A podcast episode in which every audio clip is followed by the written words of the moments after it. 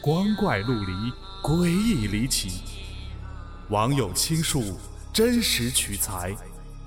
老黄故事之民间怪谈正在讲述。谁在陪你？我中学同学刚工作的时候，与他合租的姑娘跟他说起了这样一个前室友的故事。他的前室友叫小慧，比我们啊稍大几岁。刚毕业的时候就独自租了一个单元哈，家庭条件还是非常的好。她呀也没有男朋友，晚上下班到家随便吃点什么，剩下的时间呢就是上网。有一天闲来无事，他就想着找点刺激，啊，呃，就是晚上啊自己独自在家看鬼片结果相当尴尬，看了半个多小时不到就不敢看了。其实啊，片子并不是很吓人，但独自居住加上氛围的烘托，让小慧落下个后遗症。只要晚上玩电脑的时候，就总觉得有人在背后盯着他。他也壮着胆子回头看过几次，啥也没有。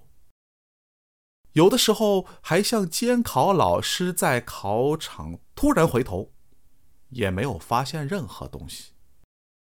于是他觉得，如果不玩电脑，可能就不害怕了。自此啊。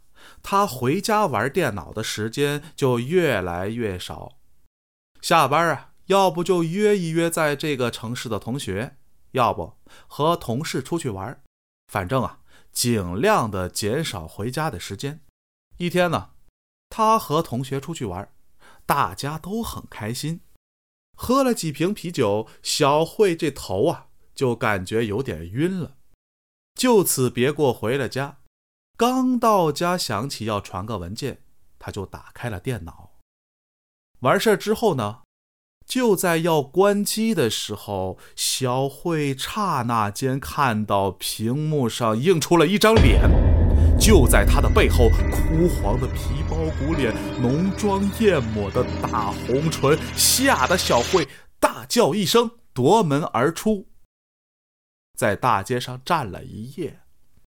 自那之后，他就不敢一个人住了，和我同桌的舍友合租了一个屋子。